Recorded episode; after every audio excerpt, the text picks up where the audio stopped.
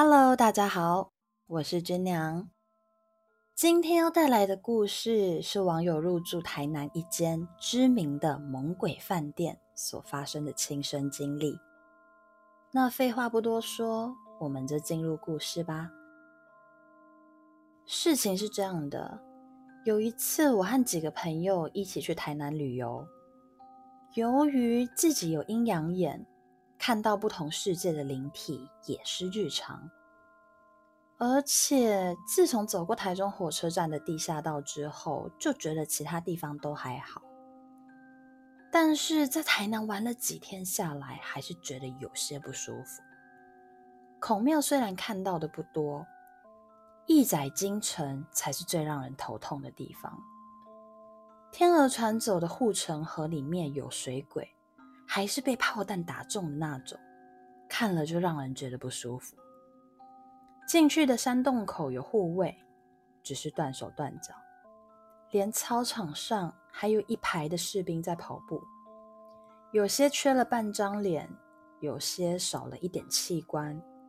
最让我无奈的是，还有一些把头拿在手上跑的。而安平古堡，我只能庆幸自己没有进去吧。虽然看习惯了，可是看多了还是会反胃。当天由于人多、预算不足的关系，所以我们选了一间很便宜的饭店，平摊下来一个人一晚才三百三。那这间饭店的状况呢？这建筑一看就是很有历史的，在一楼的广场确实是有不少灵体。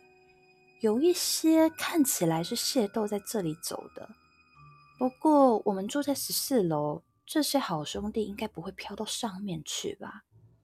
当我和朋友在大厅讨论时，身边来了一个阿伯，大概五六十岁左右。柜台人员对他说：“两小时是吗？两百。”那阿伯点点头，给了两张一百的钞票，拿着钥匙就搭电梯上去了。过没多久，我亲眼看着那阿伯牵着一名三十多岁的女子从另外一边的楼梯下来。看到这里，我都傻了。开房间开的这么明目张胆，可见这家饭店是真的很乱。而且饭店柜台给人的感觉也很糟糕，可能是因为客人多的关系吧。快一个小时才等到第一间房间。第一间一四零一的钥匙先拿到之后，我让女生先上去放东西，准备休息，然后请几个男生跟过去保护他们。毕竟才刚刚看到被开房间，知道这家饭店乱，没有人敢保证会发生什么事情。接着柜台人员说，第二间房间的钥匙已经一起给我们了。害我还多跑一趟十四楼，确定没有人拿到钥匙。结果后来饭店经理发现，是因为有其他客人换房间，柜台拿错钥匙。但因为金额预算的关系，毕竟在台南要找到住宿一个晚上三百三的，除了这家饭店也没有别家了，只好勉强住下来。饭店配给我们的两间房，分别是一四零一和一四三八。原本坐在大厅的沙发上面等，最后整个人不耐烦，干脆站在柜台前面盯着经理，看他会不会不好意思让我们等这么久。只不过他脸皮比我想象中来的厚，所以根本没有影响。这时我手机突然响了，是保护女生上楼的朋友打来。喂，那群女生问你说进房前有什么禁忌吗？听到朋友这么问我，心想：不会这么惨吧？这家刚好闹鬼吗？我对着电话那头说：“你们敲个门，说一声不好意思打扰了，这样就可以啦，别紧张。”对方说好，就挂了电话。我一边让自己放轻松，一边告诉自己运气不会这么差的。然而事与愿违。过没多久，电话又来了。喂，他们说好像有问题，要你一定要上来看看。听完这话，我心里不是害怕，而是哀怨。我只是体质特殊了一点点，结果全部都把我当道士看，是要我上去收妖吗？我只好搭电梯上去十四楼。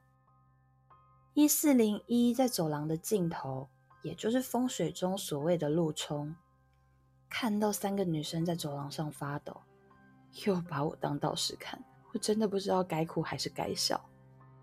女生们看到我，跟看到救命稻草一样，跟我说：“房间很奇怪啦，感觉超不舒服的，而且路口灯不会亮。”我没说什么，一样敲了敲门，说声不好意思打扰了，然后直接进门。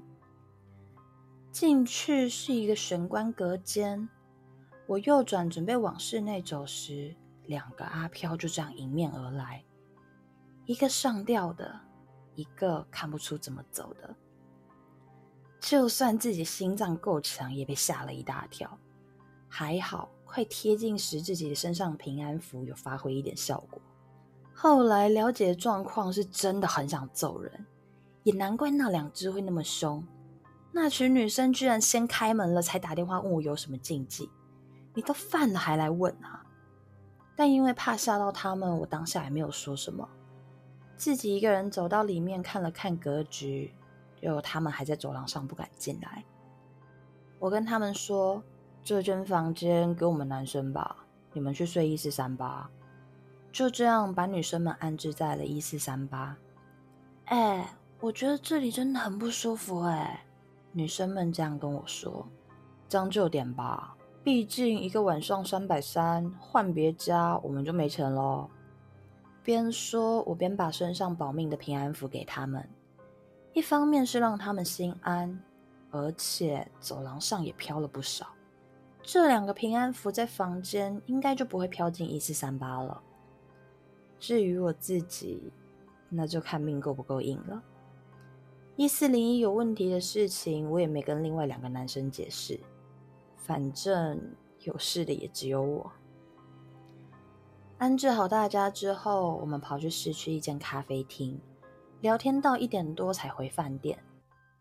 接下来就是我痛苦夜晚的开始，因为咖啡因对我来说像是安眠药，所以我还特地喝了两杯咖啡。结果今晚却反常了，跑了整天，心里知道自己很累，照理说今晚会很好睡才对，可是躺在床上。眼角余光看着站在玄关的好兄弟们，根本无法入睡。凌晨两点开始，我试着闭上眼睛，强迫自己睡觉。结果一闭上眼睛，那两位好兄弟就往我身上压来，一张脸在我眼前晃啊晃的，舌头还落在我右手边的床上。那种感觉不是恐怖，而是反胃加恶心。一次鬼压床，我要花三分多钟的时间才能破解。结果破了，换姿势又继续压。最后我放弃挣扎，想压就压吧，我好好睡我的。后来半梦半醒，我翻身看了一下手机，凌晨三点半，突然觉得温度好像变低了。余光一瞄，我无言了。不知道什么时候玄关又多站了四个鬼压床，还有纠团的事吗？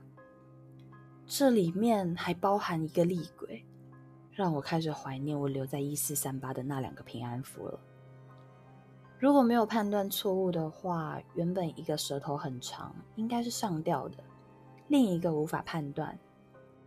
后来来的四个，一个应该是跳楼的。如果不是他头还有一半的话，我会以为是一团泥巴。另外两个外表普通，无法判断。最后一个最阴，怎么死的不知道，有可能是农药或安眠药。看起来是一个三十多岁的女子，手上还抱着一个婴儿，但她的肚子里全都烂掉了。唯一值得庆幸的是，抱着婴儿的女子一直坐在玄关的茶几上，没有靠近我。其他五个轮流鬼压床，不然就是在床的周围晃来晃去。因为自己知道原因，所以不太害怕，只是真的很想吐血。因为身旁的朋友在我被鬼压床时睡到打呼，真的很想一拳给他下去。同学，你肚子上做了一个上吊的，你都没感觉吗？折腾到了五点多，我整个受不了。躺在床上比不睡觉还痛苦。破了一次鬼压床之后，我选择去洗澡。结果洗到一半，转身拿沐浴露，视线不小心扫到镜子。那位抱着婴儿的女子就坐在洗手台上，边看我洗澡，边哄着小孩。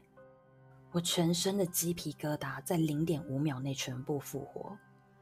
平常要花半小时洗澡的我，那天只花了十五分钟。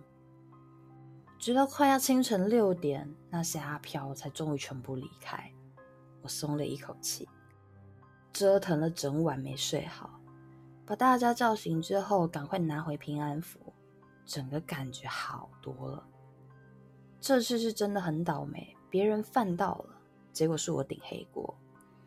但还好，最后大家都没事，就是那天晚上难熬了一点。唉，好啦，今天的故事到这里。有想听什么样的故事或者建议，欢迎在底下留言。我们下次再见，拜拜。